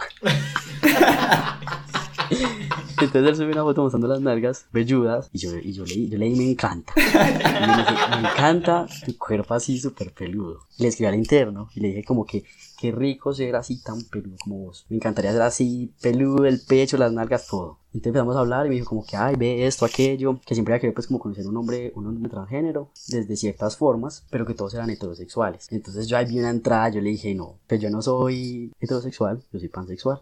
Yo también me permití sentirme y aceptar que sí, que tenía un interés por un hombre. Empezamos a salir, yo muerto del miedo, y ahí sí empecé yo a decirle a mi mejor amigo que me decía como que nunca iba a poder con las mujeres heterosexuales, y le mostré que sí. Ahora la cosa era que yo le dije, parce, ya no sé si pueda, después de estar con Esteban, salir con una mujer. Porque la mayoría de mujeres que he conocido, lo que me dicen es que si ya saliste con Norman, o sea, conmigo no vas ni a la esquina. Porque ya sos un marica. O sea, realmente no. Conmigo no hay partido vos sos con los manes y ya. Otras me dijeron, no, no hay ningún problema. Y yo dije, no, pues de 10 que le pregunté, una me dijo que no hay problema. Donde termine con Esteban, me tengo que buscar otro man, porque a las viejas no me van a ver. y así ha ido como, como funcionando la relación y empezar como a compartir y aceptarnos unas cosas del otro, descubrir la genitalidad, posibilitar tantas cosas. O sea, yo soy un hombre que quiere hacer muchas cosas. Entonces digo, no, pero tengo que empezar en un orden. Entonces, ver el orden de Esteban en, e, en esto y escucharlo hablar en todas las conversaciones cuando comparto mucho con él, pues claro, ya ven que se me pega. Porque vea que así como él habla un montón, él también le ha hablado un montón, porque ha sido un hombre que pues ha marcado muchas cosas en mi vida y yo le agradezco un montón y lo amo un montón. Y más que el tema cuando empecé con él que él no me dijo que era VIH positivo, sino que ya él lo gritaba en sus redes, o sea, yo ya sabía con qué me iba a meter. Entonces, ¿qué hice? Me empecé a informar como hombre trans, yo dije, listo, no conozco un hombre trans que esté con un hombre que iba con VIH. Listo, entonces me toca empezar de cero a mí solo. Y empecé a educarme y a buscar en San Google, en toda parte, si, si era verdad lo que es intransmisible, si es indetectable, si aquello, lo otro. Incluso entre entre mi, mi, forma de desconocimiento, traté de ser lo más cuidadoso posible cuando estuviéramos en un acto sexual, decirle, puedo hacer esto, o sea, ¿de qué forma puedo hacer esto sin que te incomode? O esto es posible, ¿sí? Porque yo no quería tampoco hacerlo sentir mal. Aquí es cuando valgo de los cuerpos y vuelvo a tocar algo que dijo Ana Lu, que algunos conocidos de ella o sus amigos se sienten como con ese problema del cuerpo, del abdomen, cosas así. Y yo veo hombres trans, también me pasa lo mismo. Yo digo, listo, ese man tiene más barba que yo, súper bacano. Me está saliendo, es un proceso y mi cambio de voz y todo lo demás. Démosle tiempo al tiempo. Entonces hago ejercicio, tengo un poco de imágenes de cómo me quiero ver, así musculoso, marcado, pero peludo, así como un oso, y que tampoco sé si va a ser muy peludo, entonces también es como tener demasiadas expectativas, pero trato de querer ese cuerpo y esas formas que está adquiriendo este cuerpo desde este tránsito y, lo amo, o sea, amo este cuerpo y este proceso, porque tenía como toda esa, ese estereotipo de como si yo me metía con un man, iba a ser así musculoso, iba a tener una voz grave, iba a ser como pues velludo, alto, no sé qué, y mira que no, me conseguí un flaco que habla femenino, tiene una voz aguda, vive su feminidad y me encanta, incluso me dice a veces, amor, ¿usted qué opina si yo hago un tránsito? Y yo no, me encanta, pues lo que tú quieras, lo que tú quieras, apoyar y, y, como tú quieras también. Porque hago un paréntesis, también he salido con mujeres trans y me han vuelto loco, o sea, yo me permití descubrirme de tantas formas que yo dije, es que la pansexualidad es lo único que siento que se puede como eh, acercar a lo que yo siento que me gusta. Entonces cuando la persona me dice, pero ¿qué es pansexual? Y yo, mira, hay muchas formas de explicarlo, pero lo más fácil es decirte que me gustan las personas. Porque tengo que me gusta todo, pues entre todo entran los animales y no, los animales no me gustan, pero me gustan las personas. Las personas que se viven con su cuerpo, con su genitalidad, que sienten, que hablan, que caminan, que están en silla de ruedas, que son ciegas, sordas. Me gustan las personas. No importa nada más, sino que yo me sienta bien, yo quiero a esa persona y que esa persona me quiera, eso es todo. Ah, pero no te importa entonces si no, para nada. Ah, que si entonces es una mujer y pues hace cosas de hombre y, y yo no, pero ¿quién determina lo que hace cosas de hombre? No, cada quien, o sea, no me importa absolutamente nada sino sentirme bien y a gusto conmigo mismo. Entonces, a las personas que de pronto estén escuchando todo esto, yo les digo, o sea, es muy berraco que para mí, como persona, porque no me voy a nombrar solamente como persona trans masculina, sino como persona, que me permití de construirme tantas cosas, puedo ahora permitirme ese lujo de ser tan incoherente y decir, en algún momento esto era así, ahora no, y mañana no sé cómo va a ser, pero me permito y no pierdo esa capacidad del asombro. Entonces como que no te prives solamente a vivir tu tránsito como el vecino o a vivir tu masculinidad o a vivir pues tu vida lésbica, o sea, aquí entramos todos como personas, sino que sencillamente pues permitite ser esa persona y de construir, realmente pensar si todo lo que vos sabes o sentís que sos, si es tuyo, como lo dice Analu muy claro, porque son cosas de la sociedad que son constructos y que uno tiene, pero no son de uno así sean paternos, porque yo me he dado cuenta desde mi infancia, hay muchas cosas que ahora, incluso ya con primer semestre de psicología, yo veo a mi mamá y digo, fue puerca, yo no soy esto, o sea, yo tengo demasiadas cosas de mi mamá, pero que yo no soy. Y que en algún momento dije, si soy esto y soy así y ya, no. Hay muchas cosas que uno puede hacer, entonces los invito a como a permitirse explorarse. Yo la verdad que puedo hoy querer una cosa y mañana querer otra, pero obviamente como con esos límites desde lo personal, desde no hacerme daño a mí mismo, que para mí eso es importante. Pero ya, pues eso es desde la autonomía de cada uno. Hay gente que le gusta el placer con dolor, espectacular. Vivítelo como quieras. Dale, Analu, yo ya terminé. No, solo decía que me gusta el placer con dolor. Qué viaje sote. Ey, Emanuel, gracias por ponernos ahí tanta intimidad. Me parece muy bello reconocer las experiencias desde ahí. Sí, sí, muchas gracias por compartirnos también tanto como de tu historia personal, que eso, eso es muy valioso también. Y, y, creo que va a recoger varias cositas que han, que han mencionado, que me parecen súper interesantes, y también hacer una cuña a otro episodio que tenemos, que es el, el, del VIH. Precisamente aquí está esta conexión con Esteban, el Esteban del que habla Emanuel, no soy yo, es Raúl Esteban. Raúl Esteban Valencia. Nos costó mucho además distinguirlos porque se llamaban igual. Sí, entonces, eh, para que sepan que tenemos un universo compartido del podcast, eh, entonces para que se refieran a ese episodio del VIH. El universo expandido de Marvel. y también vamos a tener justamente uno este, en esta temporada. Más adelante, sí. Más adelante de BDSM. Jazz, me encanta. estén pendientes por ahí. Y bueno, eh, cositas interesantes que, que, les he escuchado. El tema del género y la todas. Sí, todas. El tema del género y la genitalidad, como separar también. Es, es muy difícil eso tratarlo en la sociedad también eh, por el tema clínico que se le ha dado como al, al sistema sexogenérico y binario, pues de asociar el género masculino con el sexo biológico de la genitalidad de pene y el género femenino con la vagina, que también eso deja por como que cercena un montón de, de identidades y de experiencias que entran dentro del rango que llamaríamos intersexualidad, que ese es otro tema también que nos daría para hablar entero otro episodio. Entonces sí, es como esta separación del género como constructo social, me, me encantó ese símil que usa Analu sobre el lenguaje porque yo nunca lo había pensado así y es, y es como el lenguaje se aprende y además que el lenguaje, todos los lenguajes que tienen pronombres para los objetos, pues no el inglés porque en el inglés está el pronombre neutro de the, pero los lenguajes que son romances como el español, francés, italiano, eh, o por ejemplo el, el, alemán que tiene tres géneros, el neutro, el femenino y el masculino, me parece también muy curioso porque cuando yo, a mí me encantan los idiomas, cuando yo aprendía idiomas, lo más difícil es aprender los géneros de las palabras, porque uno viene con esos géneros del español y los tiene aprendidos y después se da cuenta que, por ejemplo, en el italiano la flor es masculino, entonces uno dice, pero ¿por qué? Si la flor para uno, para uno en su cultura que aprendió, la flor tiene actitudes o características femeninas. Sí, porque actitudes no tiene. eh, o, o, el sol, que nosotros lo asociamos como la fuerza, y en, en alemán el sol es femenino, die Sonne.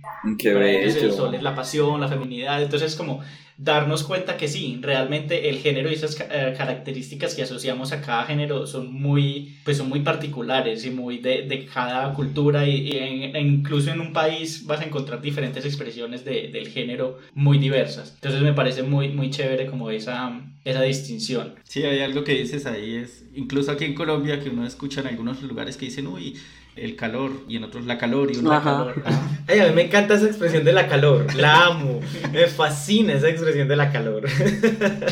Yo, yo tengo una pregunta y es, pues me gustaría saber cómo, o, o desde el punto de vista de ustedes, pues evidentemente estamos en un país latinoamericano que le falta mucho que está en protestas en estos momentos. y apoyamos esas protestas desde esta trinchera sí, también. las maricas también resistimos. Sí. Este tema, pues que ustedes nombraron bastante de, de cambiar el, el, el nombre eh, en la cédula, de cambiar el género, todo esto, mucha gente ni sabía que se podía hacer. Seguramente hay gente que ni sabe que eso se puede hacer. Pues ya Emanuel nos contó, no sé si Analu también lo ha hecho. Eh, es un proceso muy complicado. Pues yo estoy aquí sano de este tema porque no sé nada, pero no sé qué tantas trabas el sistema o qué tan complicado sea eso. No, mira, como jurídicamente es muy fácil es un trámite que se puede hacer ante la registraduría y digamos que Colombia en los mapeos legales trans que, que, se hacen jurídicamente tiene muchas protecciones a las personas trans, pero sabemos que igual jurídicamente no significa que realmente existan esas garantías. Pero digamos que en Colombia sí es uno de los países, si vemos como un mapeo legal trans y piensen cuando les digo mapeo legal trans, que se le piden a las personas trans para, por ejemplo, cambiarse el componente de género, no se le pide más que la voluntad, que querer cambiárselo. Hay muchos países donde no se puede hacer, hay otros países donde se puede hacer, pero debes tener la reafirmación genital y hay otros países donde lo debes hacer y debes tener, por ejemplo, un tiempo mínimo en terapia de reemplazo hormonal. O sea, te exigen que tu componente de género esté anclado a unas modificaciones corporales que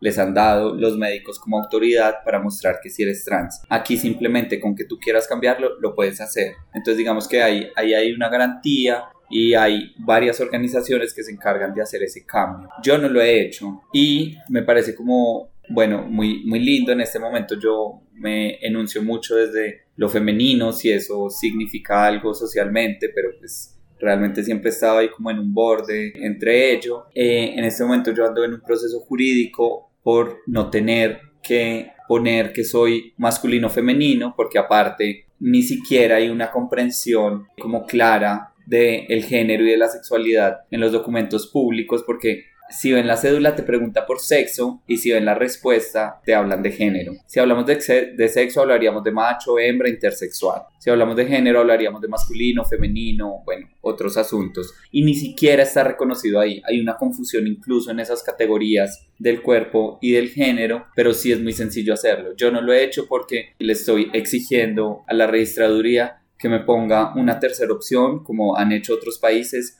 o que no tenga que poner algo allí y lo pueda marcar como una X. Y digamos que eso no tiene sentido dentro de los discursos que manejan las registradurías porque desborda, porque no es permitido. Entonces digamos que yo, mi opción que es sobre todo política es, yo no quiero asumirme desde lo femenino porque si bien me reconozco desde muchos lugares allí, yo quisiera, no sé, como en Argentina decir que soy trans o como en Alemania decir que soy X o, sabes, no quiero seguir cargando como con ello, pero eh, digamos que en Colombia el proceso es, es, es sencillo como en términos legales. Perfecto. Y, y ahora que, que hablan, pues este tema del nombre, yo entiendo que pues o por lo menos tengo entendido que, generalmente a las personas trans no les gusta hablar del nombre que tenían antes de hacer el tránsito. ¿Cómo manejan esto? Porque me imagino que les ha pasado de, ay, les han preguntado de cómo te llamabas antes. Pues una pregunta, me parece una pregunta violenta, pero también siento que de alguna manera ustedes han podido manejarlo con las diferentes personas que se las hacen. Pues que es una pregunta que creería que no debería hacerse porque, o sea, yo me presento y me llamo,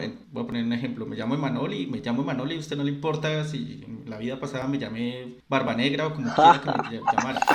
Pero sí me imagino que es algo que sucede muy, muy seguido. Pues no sé qué tan seguido, pero supongo que es una curiosidad que mucha gente tiene. Cuando yo pensé lo del tránsito fue muy complejo, tanto como para mí, porque pues para uno, como lo vive también es... Yo viví 18 años con un nombre diferente, me nombré en pronombres diferentes, yo me equivocaba todo el tiempo. Y lo más molesto era que la gente me reprochaba porque ellos se equivocaban, yo los corregía, pero yo, yo me podía equivocar tranquilamente y conmigo mismo no había problema. Pero la gente me decía, entonces vos cómo si te puedes equivocar. Y yo les decía, yo he vivido conmigo 18 años. Yo me puedo equivocar, o sea, desde mi autonomía yo me permito equivocarme y pues me corrijo. Pero vos, hace cuenta, aunque sea muy complicado, que conociste a alguien diferente. O mira de qué forma podemos abordar y haces como el proceso, si te parece más fácil decirme Emma, luego agregas el NOL y así te vas yendo y pues ya sencillamente me dice Manuel, que mucha gente me dice Emma e incluso mi nombre pasado a mí no me molestaba y no me molesta mi nombre completo. Me gusta que me digan Emanol. A mucha gente suena como regaño, pero a mí me encanta el nombre completo, porque es que Emma hay muchos, Emanol es no me conocí el tocayo en Medellín, entonces yo digo, listo, pues bacano, o sea, que sea Emanol.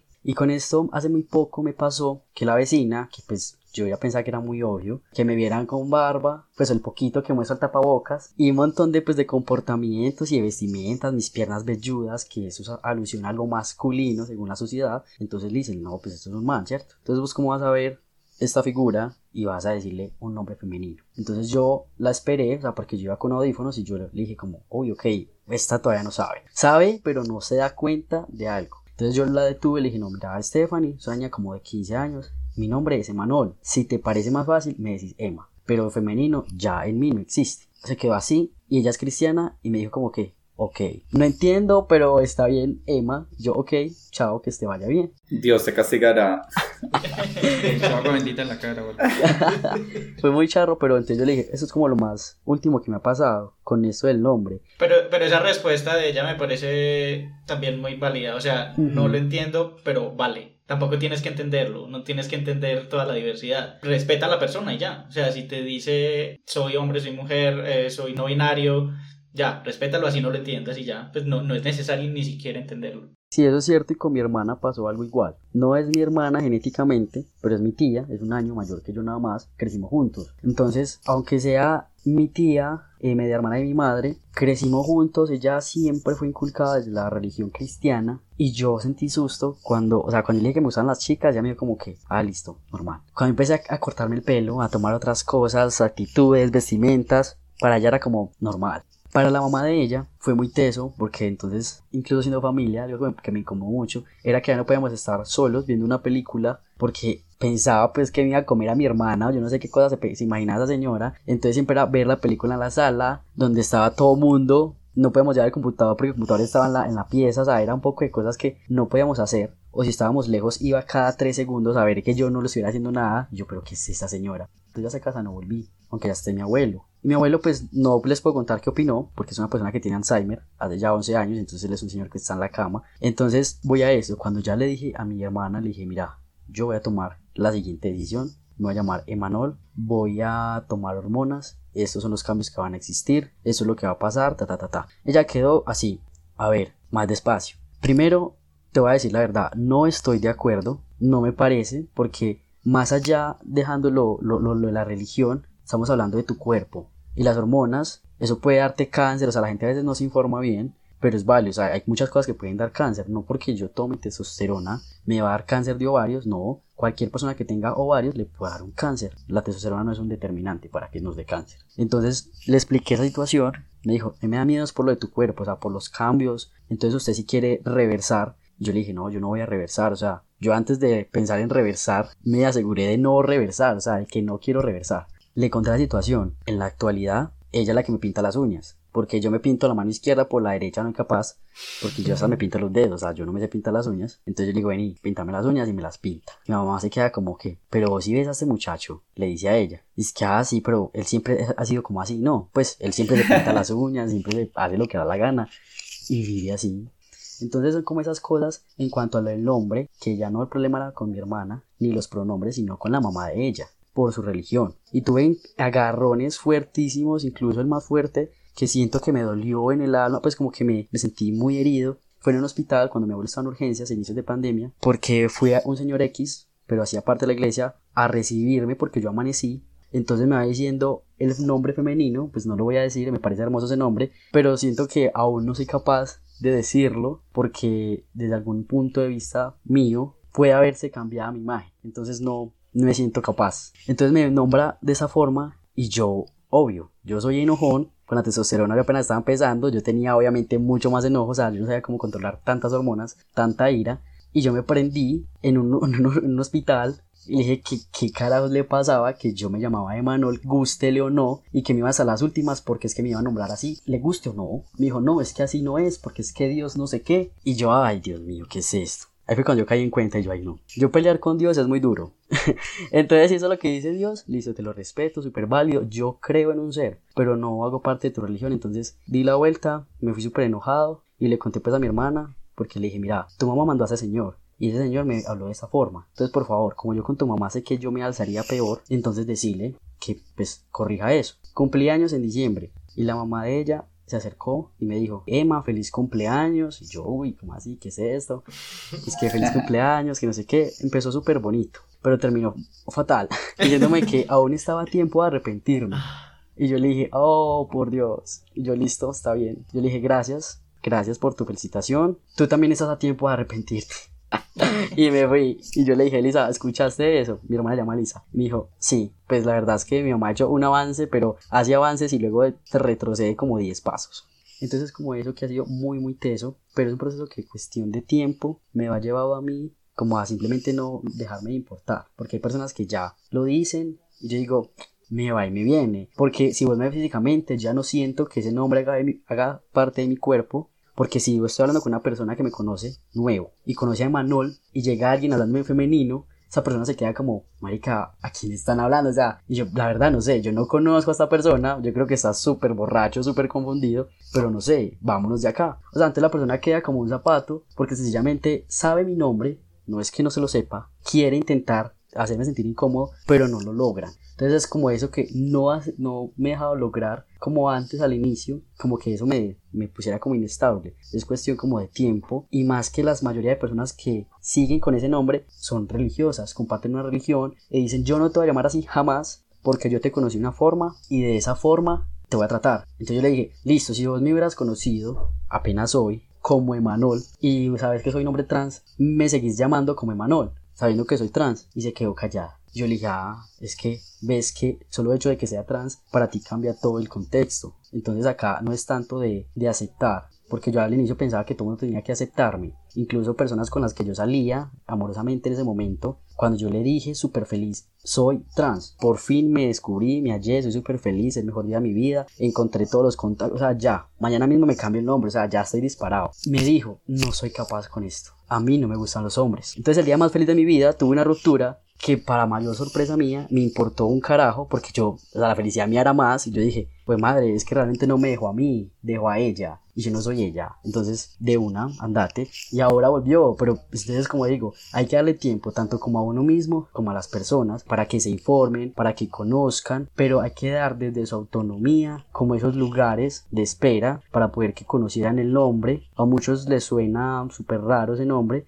que de dónde lo saqué, y la verdad es que ese nombre me lo soñé hace como 7 años. Y un día me desperté buscando en todo lo que vi por todo lado de dónde era que había visto el Emanol y ninguna parte. Y lo adopté. Le puse a un árbol Emanol en esos tiempos cuando estaba por allá en el bachillerato. Y yo dije, ay, este árbol se llama Emanol. Me parece súper lindo, súper esto, súper aquello. Y hace muy poco fui por donde estaba ese árbol y dije, ve, todavía estás. Ya realmente me encontré. O sea, ya me puedes volver el nombre porque ya, ya lo adopté. Vos me lo guardaste mucho tiempo y te lo agradezco. Entonces con eso del nombre es un, es un proceso muy muy largo, pero más que todo con uno mismo. Me parece muy bonito como los contrastes que pasan acá, porque por ejemplo, ante la decisión de no cambiar el nombre, pero de reivindicar y de todo el tiempo insistir en mi nombre identitario, han existido muchos problemas que realmente muestran que la sociedad está pensada como en una base cultural heterosexual, cisgénero, y es como yo doy clase los contratos que firmo con la Universidad de Antioquia tienen mi nombre anterior y poder exigirle a la universidad, por ejemplo, que yo salga con mi nombre identitario, se ha vuelto también un lugar súper difícil porque es como, ¿y por qué entonces no se lo cambia? Yo les digo, no me los quiero cambiar porque no siento que ahí se reconozca mi identidad, porque bueno, hay muchos asuntos de por medio y creo que es como muy importante. Yo antes me llamaba Luis Gabriel, yo no tengo problema con eso y de hecho eh, me encuentro como en un lugar muy lindo como con lo que ponen Emanol porque, por ejemplo, yo cuando empecé a dejar de ser hombre, igual quise conservar un poco de ese momento, que fue Lu, eran como las dos primeras letras de ese Luis Gabriel. Y después, digamos que quise mandar eso como a un lugar donde nadie lo viera y empecé a llamarme Ana y escogí el nombre y, y me gustaba, me sonaba, me sentía allí, pero después me di cuenta que quizás mi tránsito, por eso les decía que eran viajes como muy distintos, los tránsitos, que yo de verdad necesitaba agradecerle a ese Luis Gabriel que terminó siendo Lu,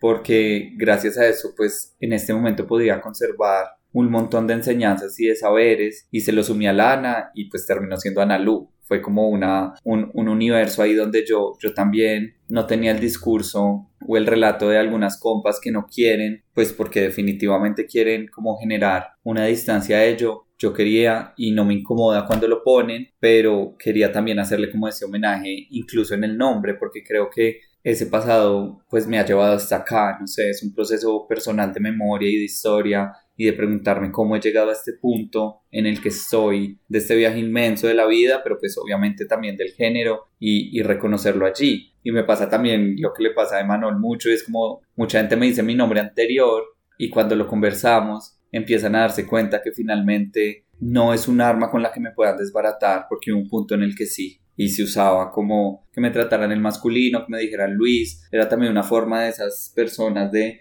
mantenerse ahí como en un lugar que casi que estaba diciendo no quiero que te vayas hacia allá y yo les miraba como de frente y les decía pues aquí estoy o sea y si finalmente me quieres seguir nombrando acá el problema ya no está en mí que creo que es un proceso de, de, de conciencia que a veces nos cuesta mucho porque es el problema no está en mí el problema de la transfobia el problema de, de la negación de las identidades de las fugas finalmente hay un discurso que nos hace creer que está en nosotras, que nosotras somos las que estamos mal y nosotros realmente no estamos mal. O sea, realmente quizá el problema está en ti, que no me puedes ver allí y poder blindarme desde allí y comprender que no me pueden desbaratar, digamos, con esas herramientas que piensan, se convirtió también en un camino para reconciliarme como con ese pasado, porque yo creo que a veces hay una ruptura y una no quiere saber nada de lo que era antes, pero pues también como que le hice homenaje ahí como en el nombre. Bueno, yo, yo quiero como cerrar ya la entrevista con una de las preguntas que teníamos la final, como así rápida.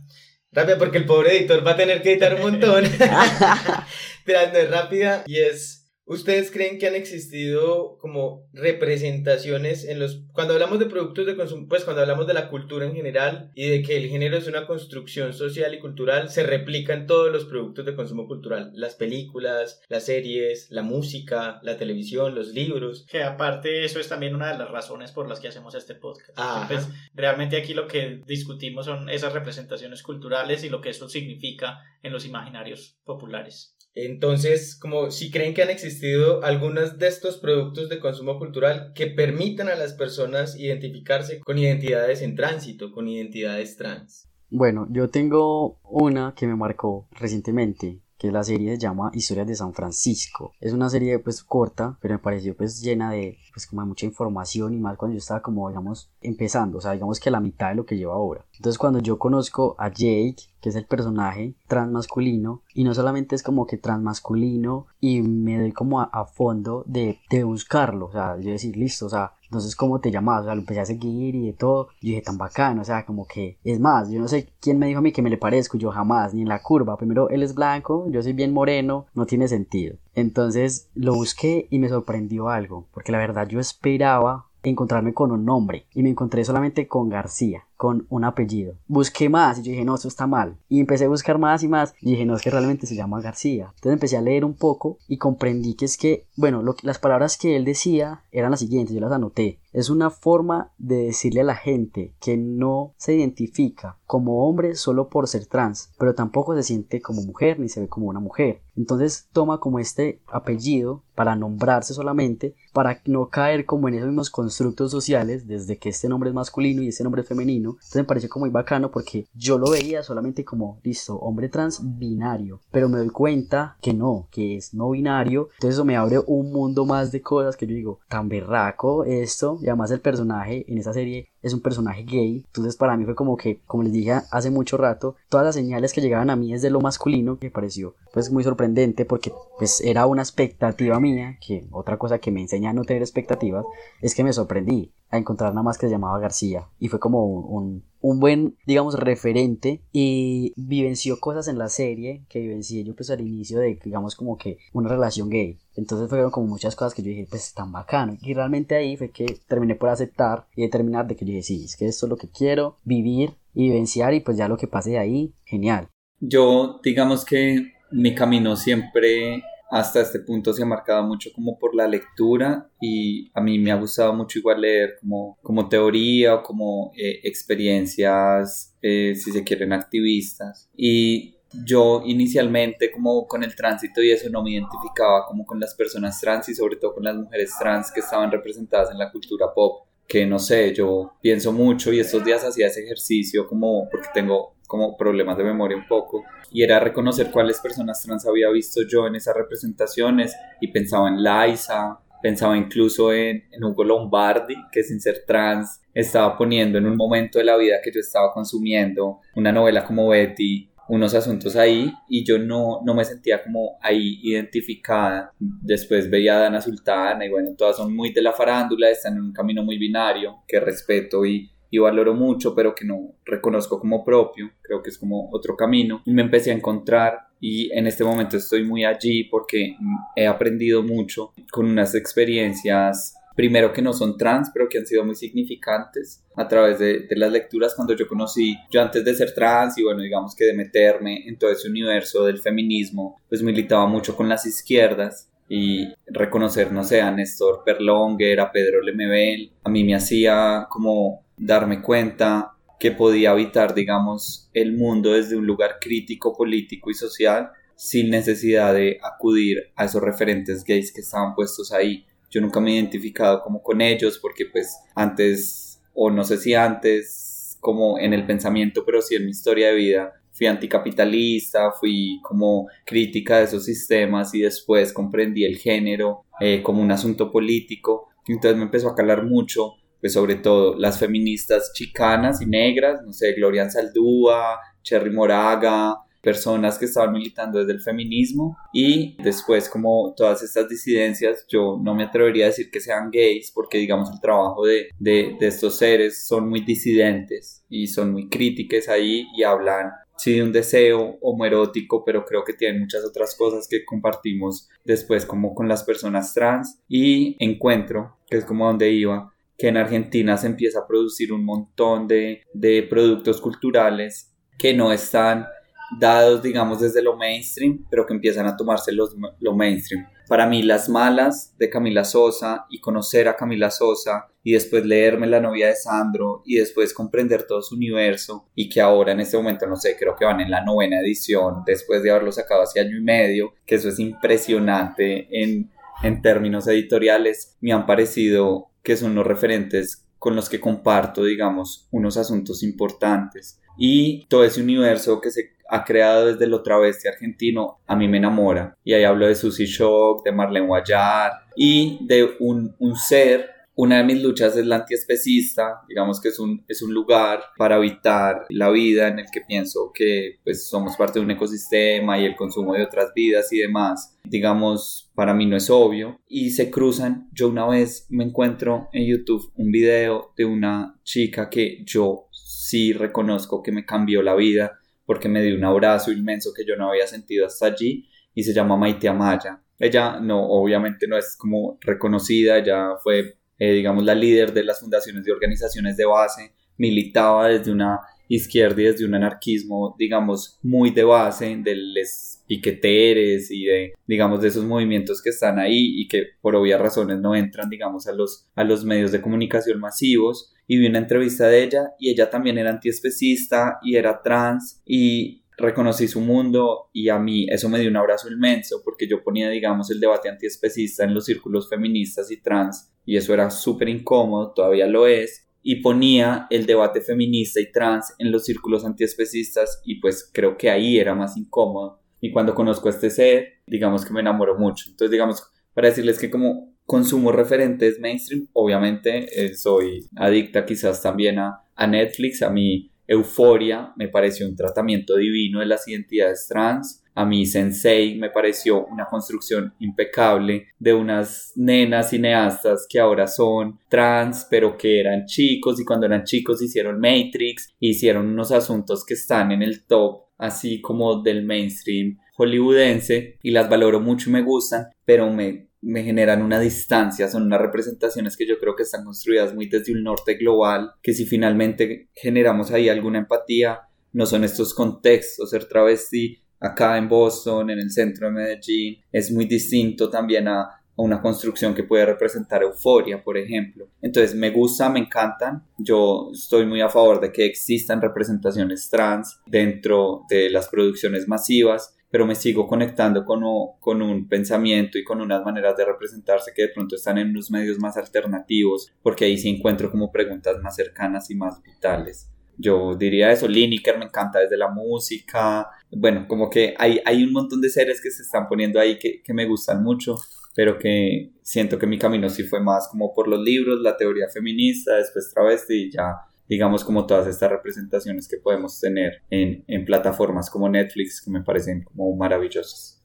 Qué maravilla que menciones a Camila Sosa y a Las Malas, porque aquí haciendo cuña al Club de Lectura es el libro que acabamos de empezar, incluso en, la sesión de esta semana. Vamos a leer a Camila Sosa y creo que es una oportunidad maravillosa pues también de invitar a quienes nos escuchan de que se acerquen a esta literatura y que obviamente eh, hablamos mucho de cultura pop desde lo audiovisual, pero también hemos abordado la literatura, pues obviamente este podcast surge como un desarrollo. De un hijo. Un hijo. De, un club de lectura.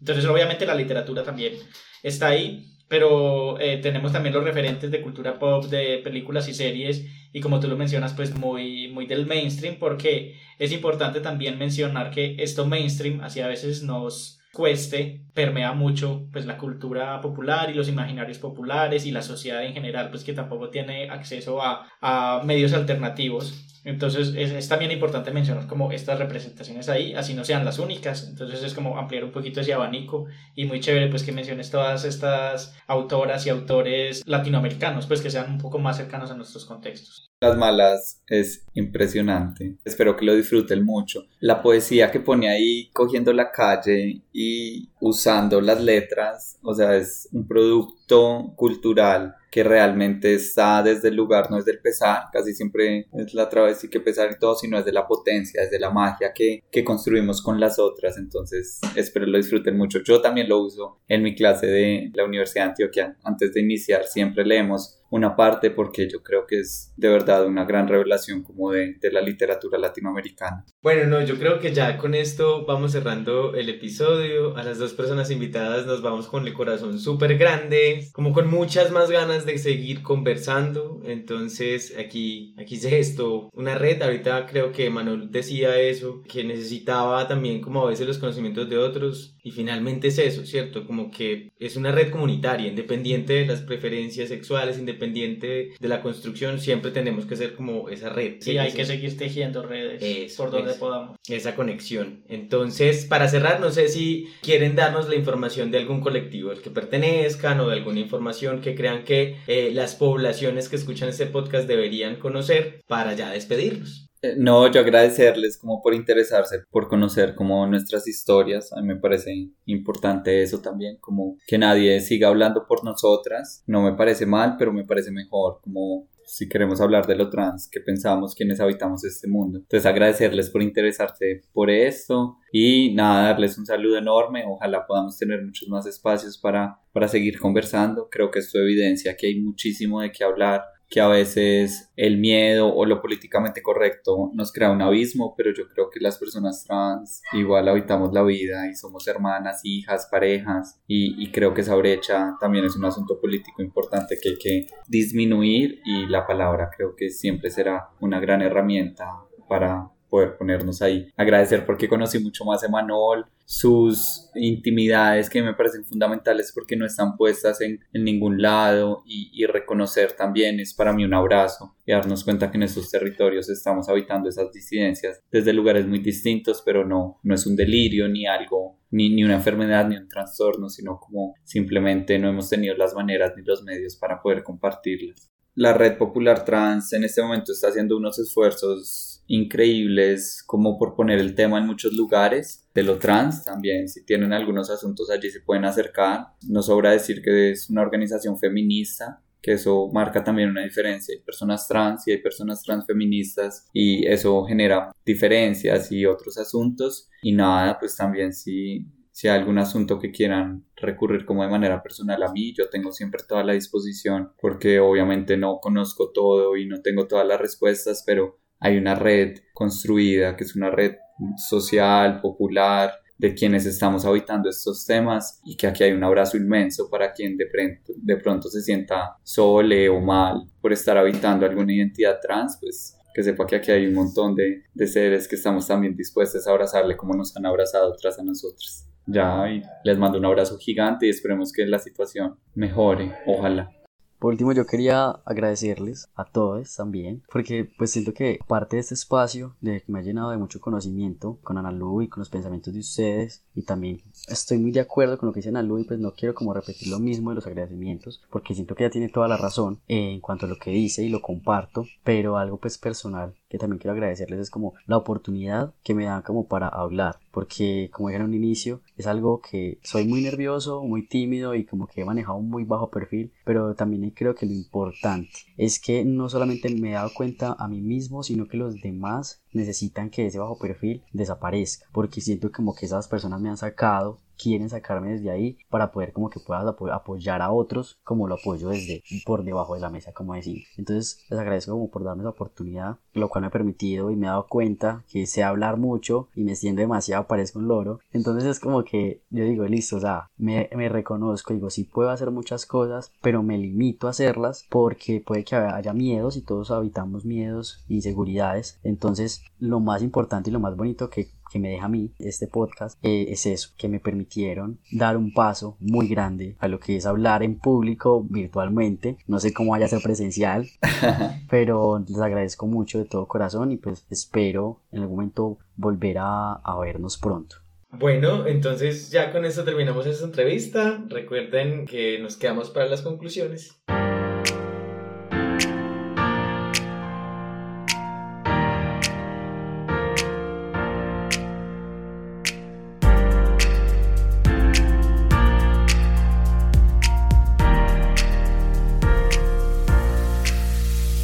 Como es costumbre, para terminar nuestro episodio queremos dar unas pequeñas conclusiones, tanto de lo que aprendimos como de lo que hemos eh, entendido en todo este viaje del mundo de lo trans. Qué entrevista tan bacana, en serio, yo la, la pasé, o sea, me informé, había cosas que no, pues me pareció chévere cómo compartieron todas sus experiencias, los invitados y cómo nos aclararon un montón de cosas que yo la verdad vivía en la ignorancia. Sí, sí, fue una entrevista muy amena y la disfrutamos mucho. Y además que dos personas muy tesas en realidad. Entonces siempre se abraza eso aquí en este podcast. Bueno, yo quiero empezar con la primera conclusión y es el tema de el tránsito o lo trans no solo se conecta con la genitalidad. Creo que es importante empezar a entender que las experiencias de lo trans van más allá que de eso, perdón, y, y finalmente que hay que ampliar el espectro y verlo en las representaciones de productos de consumo cultural, ve, entenderlo así también, como que no hay una única forma de ser trans, no hay una única forma de ser mujer trans, hombre trans, no hay un género definido para cuando uno hace tránsito necesariamente. Entonces creo que esto es una de las cosas más importantes que eh, hay que empezar a visibilizar, a normalizar que el tránsito de género es mucho más amplio que lo que nos han venido diciendo que es. Bueno, yo quiero mencionar algo que creo que